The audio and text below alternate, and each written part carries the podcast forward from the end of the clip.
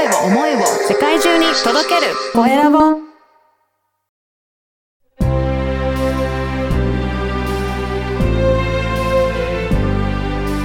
経営者の志。こんにちは、小ラボの岡田です。今回は、縁結びの神様の仕掛け人、宮司の藤岡邦彦さんにお話を伺いたいと思います。藤岡さん、よろしくお願いします。よろしくお願いいたします。まずは自己紹介からお願いいたします。はい、えー、私、藤岡邦彦は、仙台市泉区にございます、う二柱神社の宮司を務めさせていただいております。えーまあ、この神社が約1000年になるというそういう節目の年に、あの、宮司に当たってしまって、効果、効果わからないですけれども、今一生懸命頑張っているところでございます。よろしくお願いいたします。よろしくお願いします。すごいですね。1000年の歴史を迎えるっていうことで。いや、あと何年で迎えることなんですか？あと3年でちょうど1000年に当たってまいります。じゃあ今はまさにその準備真っ最中っていうことですかね。そうですね。毎日そういった準備ですとか、あの、会に資料を作ったりとかですね。そういったところにも追われてるのが、毎日追われてるような毎日です。いやー、これすごい節目の年に、じゃあ、あの、藤岡さんは、もうこ、その代として、えー、もうね、あや、やられてるわけですね。ああ、そうですね。あの、その千年の歴史という重みが今自分の肩にかかってきてるんだなっていうのはひしひしと感じてますし、うん。まあそれもお千年に一人しか経験できない人間の一人であるということは確かなので、まあ、うん、辛いこともいっぱいありますけれども、やりがいもあって、まあ頑張らなきゃいけないかなということですし、神様に選ば選ばれし 人間なのかななんてこう、ですね。ちょっと自分でこう、はい。あの、上げたりしながら、鼓舞していて。上げ上げしながら頑張ってます。あのーこういった歴史のある神社というこ、二柱神社ということですが、あのー今、あの、神社ってどういうふうにして経営されているのか、なんかそのあたりもこの番組としてはお聞きしたいなと思いますが、いかがはいでしょうか、、そうですね。まあ、神社の経営状況っていうのは、まあ、大体、よく聞かれるんです。皆さんどうやってこう、あの、生活されてるんですかっていうようなことは聞かれるんですけれども、まあ、神社のまず入ってくるお金っていうものですね。それは大体、あの、まず考えられるのはお賽銭でございます。うん。うん。そして次に、あの、ご祈祷ですよね。うん。交通安全ですとか、身体健康とか家内安全のご祈祷のその収入があります。うん。それからあと、新しい建物を建てる、お家を建てるときなんかに、あの、やります、地鎮祭というような、そういういろんなあーお祭りがございますので、そういったものが、えーでございます。うんあ、と、あの、お守りさんですとかの、はいあの、うん収入が大きな、あの、その4つが大きな収入源になってくると思います。うんで、その入ってきたお金の中から、あのまあ私もそう、一応、うん給料をいただいて、うん。もう生活をしているというような形ですね。で、最初に、あの、ご紹介させていただいたときに、縁結びの神様の仕掛け人ということで、これ、はい何か仕掛けていったっていうことなんですよね。ええそうですね。あの、私がここに赴任した時は30年前ぐらいになりますけれども、はい。その時は、あの、誰も管理をしてくれるような人もいなくてですね、はい。であの、境内にはもう草が生えてたりなんかで、こう、もう、うんあの、なんかね放置状態みたいな形。おー、そうなんですね。はい。荒れ放題に荒れてたんですし、まあそこに、まあお参りに来てくださいと言っても誰も来。てくれないんですよ。はい。でまずこれは何から始めたらいいかなと思って、まあその草刈りですとか、はい。掃除ですとか、そういったことがまず一番最初の仕事になりましたですね。うん。で、その当時、まあ来ていただいた方々といっても、ひ一日に一人か二人来てくれるだけで、で、再生入れてもらっても、まあ1円、2円の世界でございますので、はい。それじゃあ本当まずいぞというふうに思って、はい生活ができないなというふうに真剣に考えました。はい。で、まあ、その当時結婚して子供もおりましたので、うんそのまんまでは、あのー子供たちとか家族を養うことができないなということで、本当に考えたのはもう別の仕事をしようかなということも考えそこまでのが事実です。はい。はいえー、まあ、でもその時、あの、ちょっとおばあさんですね、その一人のお参りに来たおばあさんが、あの、掃除をしているような姿をこう見た時に、あの、日日々、あの、綺麗になっていく神社を楽しみにしてるんですっていうようなことを一言言って書いたんですね。まあ、その一言でも頑張るかっていうその気持ちに、あの、シフトチェンジしまして、はい。それからもう、うん是が非でもこれこうなんとかしなきゃいけないっていうふうに考え方を変えて、毎日掃除ばっかりしてました。おおまずは掃除をしてっていうところからですね。それがまあ掃除して、まあそのおばあさんの口伝えか何かでこう、どんどんどんどん広がっていって、徐々に、あの、まあ、あの、お参り来てくれる方ですとか、あの、うんあそこに神主さんいるよっていうふうに、うん毎日いるよっていうようなことを、あの、地域の人たちにこう、触れ回ってくれたわけじゃないんでしょうけれども、うん。まあ、知れ渡っていって、そこから徐々に、あの、ご祈祷してに来てくれたりとか、あの、地震祭とかそういう外に行くお祭りとかの、あの、申し込みがあったりというような形で、徐々にこう、始まっていったっていうのが、始まりですね。はいあもうそこからスタートしていって、徐々に徐々に地域の人にも、あの、ねだんだん知っていただけるような機会が増えてきたっていうことなんですね。はい。ねで、そこからもまたいろいろと改革はされていらっしゃるんですか？まあそこから改革、まあ、赴任して、まあ2年3年はやっぱりじっとこうん。のシステムとかそのやり方っていうのを学んだ、ね。見て、はい。そこからじゃないと何を言っても何を言ってんだこの若造というような感じで。よく言われるので、まあそこでまあ3年ほど我慢をして、えーまあじーっとこうお付き合いをさせていただいてたわけでございますけれども、ただそこ、これじゃあもうダメだなっていうふうにある程度考えて、まあこれは、えーもうちょっとこう変えていきたいんだっていうことをやはり、えー伝えました。うん。もう、その伝えたのは本当にもう今までやってきたことを全て覆すような、あうんの、提案でしたので、うん。まあそれはもう受け入れられないというようなことで、もう、全役員から、あ全役員で、すべての役員からですね、あの、ソース感を食らいました。でもこれをやらなければ、その未来、神社の未来というものは作って、作ることができないから、ぜひやらせてもらうということで、うん。もう反発をの、なんか荒波を超えるというか、逆風の中、うんあの、実行に、徐々に実行していったんです。なるほど。じゃあもう他の人反対する中でも、もう推し進めていったっていうそうですことなんですね。ね。まあ、もう、一歩、これを、このことを10年先にやれば、うんそれはみんな理解してくれたのかもしれないんですけども、10年先に理解してもらえるなんていう確証はないわけなんで、はい。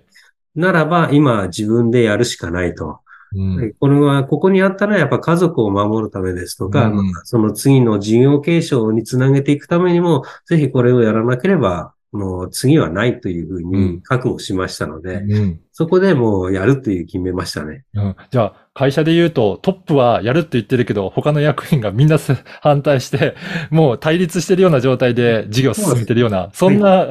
感じだったってことですかね。もう完全に対立です。対立ですね。そうですね。対立しながらもう、まあ、地域、まあ、その噂話というか、こう、今来てる、帰ってきたはいいけど、こうやるんだとさ、こうやんなんだとさっていうように、いろんなこう、なんか風評被害ですよね、もう。実際には違うんですけれども、目指しているところが、多分着地点が分かってなかったので、うん。何、それがどういう意味をしてるのか、い意味なのかっていうのが分からなかったんじゃないのかなっていうふうに思うんですね。うん。ただ僕はもう20年後とか30年後を見据えたことを考えて言ってたので、うん。まあそれをこう言ったとしても分かってもらえないのはもちろん分かってたんです。うんでも自分がコツコツやることしかないですし、なので、それをやり続ければ続けるほど逆に逆風は強くなるんですよね。うん、そうですね。もう、なんだ、なんだ、もう本当にもう、まあ、あの本当に1対1000ぐらいの、あの、1000人、1人対1000人ぐらいの、うんあの、まあ、あ戦いのような感じでして。そうなんですね。はいその、えっ、と、改革を、まあ、推し進めていかれたということだと思うんですが、どうですか？だんだんだんだん周り変わってきたというようなことがあったんでしょうか？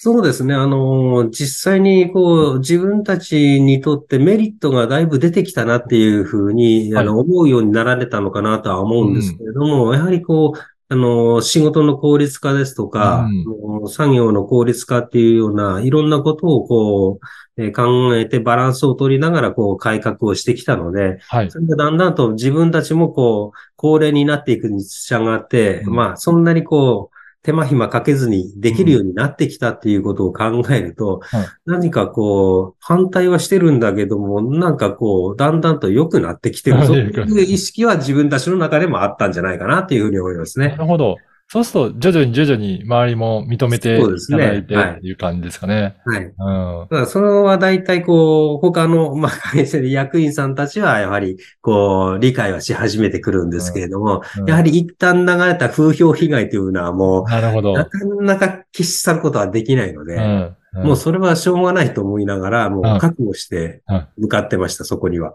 おー、なるほど。じゃあ、それを、えーもうやって、もう大体あれですかね、ここにたん、あのー迎えられてから30年ぐらいやって、はい徐々にそういった、えー払拭もされてきたという感覚もあるんですかね。そうですね。あの、だいぶ払拭されてきてますし、えあの、まあ、神社に今お参りする方々も20万人以上を超えてますので、はい。でそういったあの人の流れですとか、そういったことを考えていくと、やはり、あなんか取り組んでることが正しい方向に向かってるぞっていうふうに、周りの人たちが逆にへ見ざるを得なくなってきたね。と思います。武田信玄公じゃないですけれども、人の垣根を作ってしまって、うんその流れを作って、うん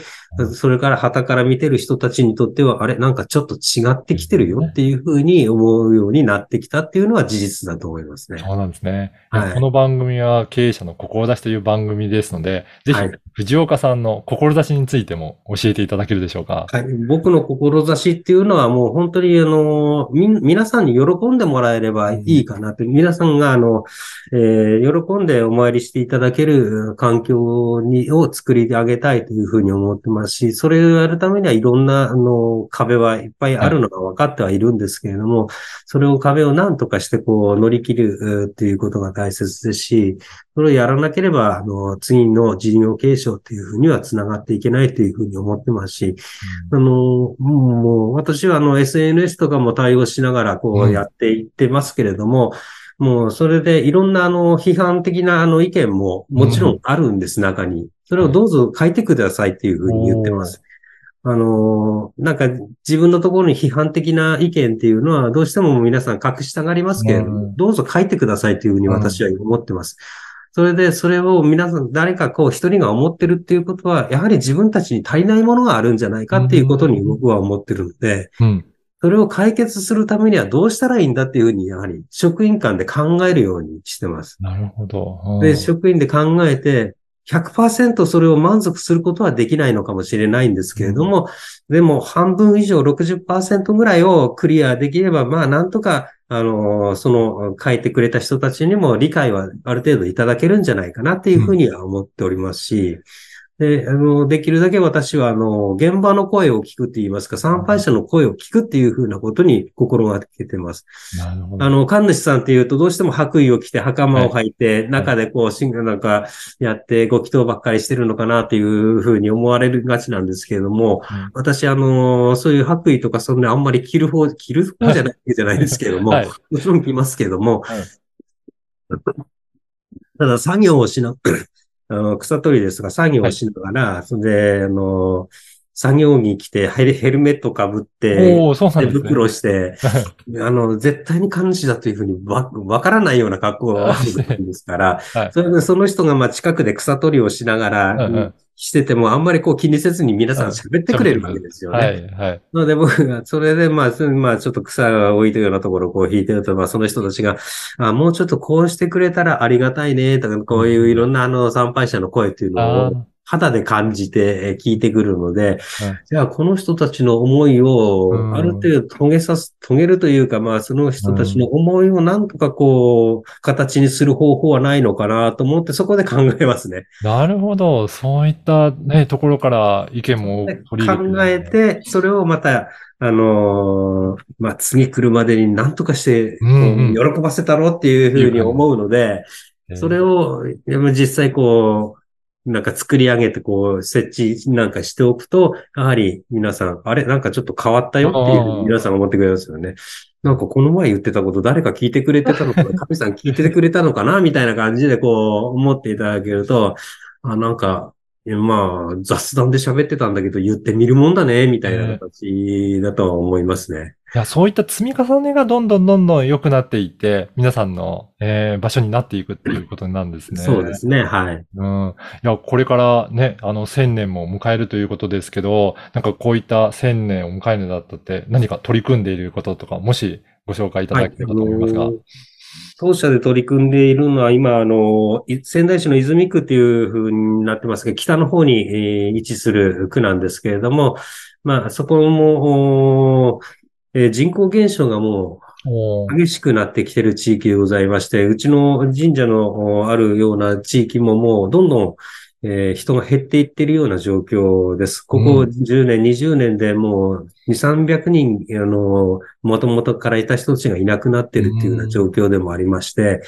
この、で、シャッター街はもちろんでございますし、の通りに店が結構並んでたんですけれども、その店も一軒もなくなってしまうん、ったんですね、なんですね。はい。で、若い人たちも、あの、どんどん流出してますし、やはり今回その千年の事業をやるにあたって、神社だけがこう、新しくなったとしても何の意味もないと私は思ってるので、で、その地域の活性化のために神社にできるだけ人を呼び込んで、そこに、あの、来る人たちを何かこう、おもてなしをしてあげて、そして若い人たちがこの街の中でうん何かの商いをやってみたいなっていうふうに思ってもらえるとか、何かををやってみたいというふうに思ってもらえるような、そういう事業にしたいなというふうに思ってますし、もちろん。この住んでる皆さん方にも喜んでもらえ、喜んでお参りしてもらって楽しんでもらえる環境、まあ、の神社の、まあ、静かな森の中でですね、まあ、あの、夏、まあ、